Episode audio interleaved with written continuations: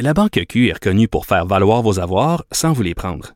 Mais quand vous pensez à votre premier compte bancaire, tu sais, dans le temps à l'école, vous faisiez vos dépôts avec vos scènes dans la petite enveloppe. Hmm, C'était bien beau. Mais avec le temps, à ce compte-là vous a coûté des milliers de dollars en frais, puis vous ne faites pas une scène d'intérêt. Avec la Banque Q, vous obtenez des intérêts élevés et aucun frais sur vos services bancaires courants. Autrement dit, ça fait pas mal plus de scènes dans votre enveloppe, ça. Banque Q. Faites valoir vos avoirs. Visitez banqueq.ca pour en savoir plus.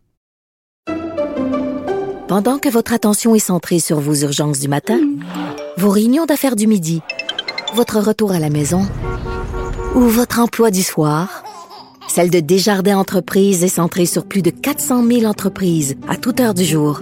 Grâce à notre connaissance des secteurs d'activité et à notre accompagnement spécialisé, nous aidons les entrepreneurs à relever chaque défi pour qu'ils puissent rester centrés sur ce qui compte, le développement de leur entreprise. Peterson. Léa Strisky. Mais je veux que tu le saches que ça a un effet. Mathieu Cyr. Ouais, mais ça, c'est vos traditions, ça. La rencontre. Il y a de l'éducation à faire. Faut avouer que je suis pour la démarche. La rencontre Strisky-Cyr. Salut à vous deux. Salut.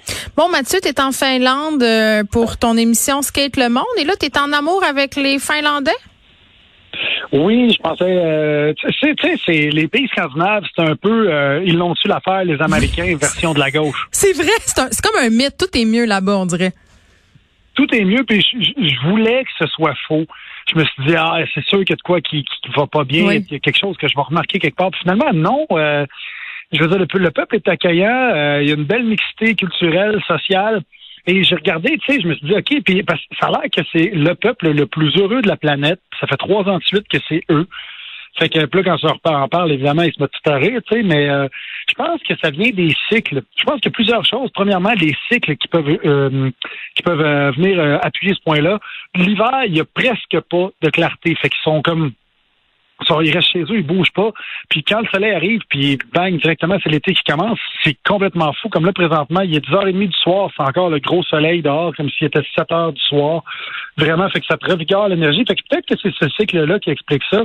L'autre chose que j'ai vu, c'est qu'il y a beaucoup de place pour euh, la forme physique. La bonne forme physique et la bonne forme mentale Mm. euh, vont de pair ici. J'ai vu des... Écoute, je suis allé dans une école secondaire. En passant, il y a une tradition assez spéciale dans les écoles secondaires ici, quand c'est la, le bal des finissants, t'as les gars qui dansent d'un bord, les filles qui dansent de l'autre, puis les pitchent des fleurs, puis ils ont des chapeaux de capitaine. Ça, j'ai pas Ah. de Ben, moi, j'aime c'est ça. vraiment spécial. Ah, moi aussi, j'aime ça. Puis dans les corridors, ils ont des bars à chin-up. Fait qu'un peu partout, quand tu marches dans les corridors, t'as des bars à chin-up. Attends, attends, dans, dans les couloirs de l'école, il y a des barres d'entraînement pour faire euh, de euh, des chin-up, là. Exactement, pour faire de l'exercice. Hein? Et je trouve que c'est tellement une bonne idée, surtout quand on sait que c'est majoritairement les gars qui décrochent plus euh, et le, le plus rapidement, puis qu'on a un surplus d'énergie, la testostérone est, dans, est à son pic. Quand tu as 15-16 ans, tu mets des barres à chin-up, bang, et voilà. On dirait que je suis pas sûre que tous les problèmes au niveau euh, scolaire des garçons peuvent se régler avec des barres à chin-up, mais, mais vas-y, poursuis, je te, je te laisse aller. Ben, c'est une piste de solution. Tu sais, les autres, ont ça, nous autres, on a le Ritalin puis le Vivance. Tu sais, chacun sa technique. Ben, Euh, ouais. ouais, je sais. Là, tu, tu- ronds, tu cherches la controverse, là, Cyr, je te connais. Mais euh, l'autre chose aussi, c'est même dans la rue, euh, il y a beaucoup de place pour s'entraîner. La forme physique, c'est vraiment, ils mettent ça de l'avant. Et aussi, le, le- le monde marche. Le monde marche, ça, Léa va aimer ça, euh, ce que je vais dire, mais je vois beaucoup moins de voitures ici. J'étais à Helsinki, c'est quand même une ville de 1,5 million d'habitants. Et pourtant, t'as pas le tiers, même pas le dixième des bouchons de circulation que Les- tu peux avoir à Montréal. Les gens se déplacent comment? En vélo, en trottinette, et, euh, ils courent, euh, en skateboard, euh, pas mal tout ce qui peut rouler, ils embarquent là-dessus, puis ça y va. Puis euh, vraiment, c'est, c'est, c'est super fluide. Euh, D'ailleurs, les trottinettes, je pense que ça va arrêter de fonctionner à Montréal parce que le monde les pitchait dans l'eau. Euh, ils ont eu le même problème ici, mais ce qu'ils ont fait, c'est qu'ils ont réglementé que tu peux pas utiliser la trottinette après une heure du matin les vendredis et samedis. Ah, pour les gens ça, sous ça- qui manquent de jugement, ça vient de régler le cas. Exactement. C'est vrai ça. Ils ont coupé l'herbe sous le pied à ceux qui pourraient faire les conneries, genre embarquer trois sur une trottinette puis se pitcher dans le fleuve. Fait que euh, ça, euh, ça fait en sorte qu'ils sont plus disciplinés. Euh, puis euh, l'autre chose que je voulais dire, ben, il n'y a pas de construction. Ça, voilà. Ça, c'est un c'est majeur. Je ne sais pas comment est-ce qu'on fait pour avoir autant de comptes Léa, au ça, Québec. ça doit te parler. Euh, Les cônes oranges, tu faisais une publication là-dessus sur Twitter. Je, je t'en connais plus. Tu parles des cônes oranges? Ben écoute, euh, j'ai l'impression que Mathieu décrit euh, l'avenue Mont-Royal piétonne depuis tantôt, tellement euh, c'est ça en fait. Mais là, sauf que c'est On- tout un pays, imagines-tu? C'est pas seulement Ben, la rue des. Bobos, là. C'est tout un pays. Mais c'est- nous les débiles hein, en Amérique du Nord. Je veux dire, on, on est juste pognés avec nos chars partout, puis il y a plein d'Européens qui arrivent ici, qui sont comme c'est vraiment le fun vos villes, mais Caroline, il y a du tort. Mais Ben, puis- puis- comme si, je sais, il existe des solutions. On dirait, on dirait qu'il y a d'autres moyens de transport, mais bon. Bon, Mathieu, il va revenir ici puis il va tout nous expliquer ça. T'allais dire, Mathieu? Ben, je voulais juste dire une dernière chose, c'est euh, par rapport à, tu sais, Helsinki, c'est quand même une grande ville, une grande ville, comme j'ai dit tantôt, mais on est allé aussi à Tampere, qui est une ville à deux heures euh, de route d'ici. OK. Puis tu te rends en train, le train roule à 175, 200 km heure, et puis euh, le train, je veux dire, c'était un super moyen de transport. Tu arrives là-bas, c'est central, et de là, tu, tu- tu peux te promener un peu partout Mm. dans la ville. Puis c'est un pays de 5,8 millions d'habitants. Fait qu'on peut pas dire que, on peut pas comparer ça avec le Québec en disant ouais, mais au Québec on n'est pas assez, puis ci, puis ça. Je pense que le corridor Québec-Montréal, Montréal-Sherbrooke, puis Montréal, mettons euh, Mont-Laurier, que ce serait quelque chose qui pourrait se faire. Tu sais. Oui, mais quand on se compare aux, aux pays scandinaves, moi, mon bémol, c'est toujours de se dire, je comprends que c'est le même genre peut-être de, de population le- en termes de nombre de personnes, mais au niveau budget, là, je veux dire, ces pays-là qui sont beaucoup plus riches que nous, notamment à cause de l'exploitation du pétrole, là, puis ils sont, ils sont quand même, euh, sont, sont à leurs affaires, mais ils ont un fonds avouez- générations. Oui, mais vous avouerez quand même qu'on cherche des excuses, là. Parce que, je veux dire, ils sont vraiment pas loin de nous en termes de population et de climat. Non, mais en termes d'argent. Parce que Money Talks, à la fin Oui, de la journée, euh, ils sont assez à l'avant de nous. On on n'a Oui, pas les ça moyens. Reste, ça reste des choix, là. Ça reste des choix de transport Ouais. qu'on a fait dans les années C'est 70 vrai. avec nos avions raison. nos chars. Puis on, on, on subit, on subit le contre-coup de ça. Puis on est complètement en, ar- en retard. Puis on en avait des trains, là. On en avait des trams, mais on a fait des choix. Puis ben, c'est ça. Là, on est pogné avec. Au moins, on a un métro. Mon Dieu. on a réussi à avoir un métro. Mathieu, es- es-tu allé dans les saunas? Paraît qu'il y en a beaucoup là-bas. Je suis allé, ben oui, je suis allé dans un sauna qui était dans une Westphalia. Hein? C'était, euh, oui, c'était assez spécial. C'était une espèce de party avec des bandes de punk rock puis des skaters qui étaient sur place. Puis t'avais une Westphalia qui était qui était réaménagée en sauna. Puis tu pouvais euh, lancer de l'eau sur les roches et il faisait super chaud. Puis les gens là-bas, euh, quand tu sors du sauna, euh, de ce sauna-là, en fait, t'avais une, une petite odeur qui te suivait parce que plein de monde mettait des saucisses hot dog sur les roches. Voilà. Dégueulasse. Euh, automatisation des services. Ils ont, ils ont beaucoup de robots, c'est quoi? Oui, oui, je voulais parler de ça parce que euh, ben ça, justement, c'est là qu'on voit la différence du budget. Léa en parlait tantôt. Euh, ce qui m'a surpris, ce qui m'a frappé, c'est le premier jour que je suis arrivé, j'ai vu des employés de la ville tondre le gazon et ils faisaient ça avec des énormes tondeuses téléguidées. Mhm. C'est qu'ils faisaient juste marcher à côté, puis la tondeuse faisait toute la pelouse au complet. Euh, tu vas aux toilettes, il y a des toilettes publiques, tu as comme 18 boutons. Tu as un bouton pour ouvrir ben, la porte, barrer la porte, t'as un bouton qui flush, un bouton qui te donne de l'eau pour te laver les mains. Tout, c'est complètement cinglé.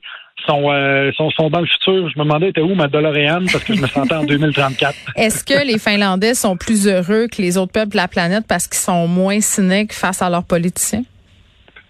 Je pense que oui. Je pense que oui. Il y a vraiment une, il y a une écoute ici. Tu sais, puis justement, on filme une émission qui parle de skate. Fait que souvent, les communautés de skateurs sont, euh, sont dénigrées euh, par les élus euh, municipaux ou gouvernementaux. Puis Oui. ils sont C'est les parias, là. Ils veulent pas qu'ils brisent le mobilier urbain. ils trouvent que c'est des drogués. Exactement. Ben oui.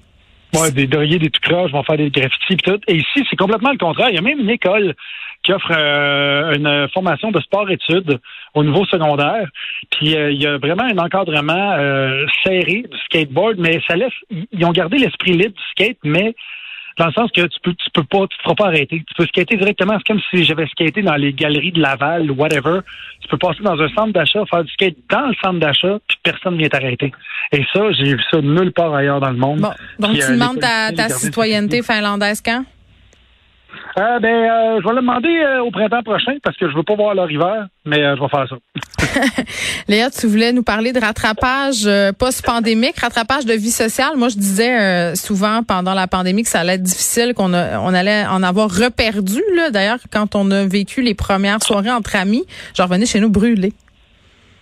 Ben oui, mais euh, c'est ça, on s'en doutait, mais ça a eu un effet réel euh, sur les gens. On s'en souvient que le confinement, là, ça a vraiment, euh, on le dit, là, ça a exacerbé euh, tous les problèmes de santé mentale, en fait. Si t'en avais déjà avant la pandémie, avaient des problèmes, par exemple, euh, d'anorexie ou euh, d'anxiété ou euh, de c'était bipolaire, ben le confinement, ça a appuyé sur tout ça, là, puis euh, les psychiatres voient bien euh, ben, les contre-coups de ça et qu'il y a beaucoup de gens qui se sont enfermés sur eux-mêmes puis qui, qui ont perdu leur habileté, euh, ben, leur réflexe. En fait, c'est même pas une habileté sociale de dire allô, de parler au monde. C'est juste, c'est juste qu'on Ouais. s'est vraiment enfermé dans un cocon. Ben, moi, mon gène, mon gène du small talk est, est comme mort.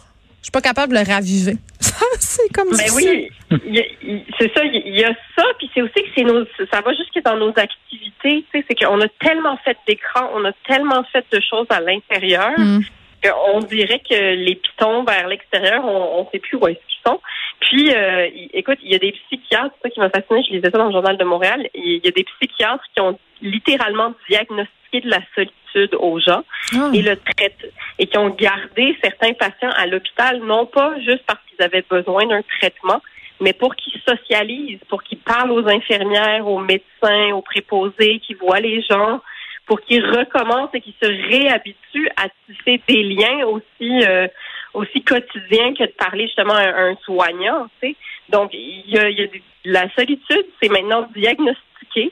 Euh, je sais pas si c'est une bonne ou une mauvaise Ben, nouvelle. après ça, c'est quoi la cure à la solitude à part garder des Ben- patients hospitalisés? Parce qu'une fois qu'on l'a dit, euh, il faut agir, il me semble, en tout cas. Ben, c'est ça, c'est-à-dire qu'il faut que tu agisses sur euh, si jamais il y a aussi d'autres d'autres problèmes sous-jacents. Mais, mais sauf que, tu sais, ça, ça, se, ça se traite petit à petit, à petite dose, puis en revoyant des gens, puis c'est surtout en ressentant l'effet positif que ça a sur ta vie. Puis moi, je le vois avec mes enfants, par exemple, où est-ce que, évidemment, on a perdu le contrôle des écrans complètement pendant la pandémie, avec l'école en- ligne, avec juste une sorte de fatigue généralisée. Mm. Puis, euh, il y a un changement d'horaire dans le, dans le travail de mon mari qui fait qu'il est plus à la maison qu'avant, puis que là, on est deux pour lutter contre les écrans. Donc, on s'est dit, c'est là, là. C'est là qu'on resserre. Mais, les règles. justement. Vous trouvez pas que tout est fait pour qu'on soit seul? On dirait que toute la façon dont, justement, nos, nos loisirs, nos divertissements, dont le social est organisé maintenant, c'est comme euh, fait Oui. pour qu'on soit euh, pas un peu misanthrope, mais tu sais, tu peux vivre ta vie sans Ben, parler à grand Isolé, monde. oui. C'est ça. Exactement. Et en fait- faut- Et en fait, Oui. plus tu es riche, plus tu veux être seul. Moi, c'est ça qui me frappe. C'est que les, euh, tu sais, si tu regardes, mettons, euh, je suis allé, tu vas dans un club, tu vas dans un, dans un, euh, ou dans une place où est-ce qu'il y a un concert de musique, ben t'as, t'as la zone où est-ce que t'as les pauvres en avant qui sont dans le mosh pit ou qui vont sauter dessus tout ça, et t'as la zone VIP en haut qui ont, de- qui ont leur mezzanine. C'est même chose au hockey. T'as les pauvres de la zone Molson X, t'as les VIP en haut qui ont leur euh, leur loge. Euh, ils voyagent en première classe. Quand t'es ultra riche, t'as ton jet privé. Après ça, tu vas tout seul dans ton chalet. T'as une île privée à tout seul. Quand t'es ultra riche, on dirait que plus t'as de l'argent, plus tu veux te séparer de la société. En tout cas, fait que ça- c'est comme si la solitude était un but à atteindre. Oui, puis tu peux tellement te divertir avec justement des écrans, avec tout ce qui est offert en Ben, streaming sur Internet, que si tu veux, tu sors plus jamais de chez vous, puis tu as l'impression Ben, de parler vrai. à des humains. Parce que moi, je me Mais- suis longtemps défendue, Léa, en disant, ouais, mais tu sais, je parle à plein de monde là sur Internet, je suis en communication avec mes amis tout le temps. Ouais, mais c'est pas comme ça voir, OK? Non, mais c'est vrai que c'est pas Non, comme ça. voir. C'est pas la même affaire. Mais et ça m'inquiète et ça m'inquiète pour les enfants parce que c'est vrai que dans leur enfance puis jusqu'à ces 12-13 ans avant qu'ils soient happés par les médias sociaux, je veux dire nous on l'a vécu là la vie sans internet, tu sais on s'en souvient. Mm. Eux ils s'en souviendront pas. Fait qu'il faut leur en donner des espèces d'années où est-ce qu'ils apprennent à tisser des liens à l'extérieur du monde virtuel parce que crème quand est-ce qu'ils vont faire ça? Après ils le feront pas là. Fait que tu sais c'est vraiment moi je trouve que c'est c'est vraiment quand les enfants sont petits que c'est des plugs, ils haïssent ça, ils taillissent, ils gâchent leur vie, ils sont fâchés contre toi. Ça dure deux jours. Mais à un moment donné, ils en reviennent. Puis là, tout d'un coup, on fait un truc en famille, on va se promener, on va chercher une crème glacée, on puis ils bougonnent un peu, puis à un moment donné, finalement, ils sont comme, hey, c'est pas super, puis là, gna gna gna, t'avais raison. Mais tu sais, ça, là, c'est c'est dur à faire, on faut le refaire tout le temps, à chaque fois qu'ils sont drogués sur un écran. Mais à un moment donné, ils embrayent, tu sais. T'as raison. Il Faut louer des chalets où l'Internet rentre pas. Deux jours de boudage. puis après ça, on revient Ben en 1988. On joue à des jeux de société puis on va pêcher des petits poissons dans le lac. Merci à vous deux. Merci, à demain. À demain.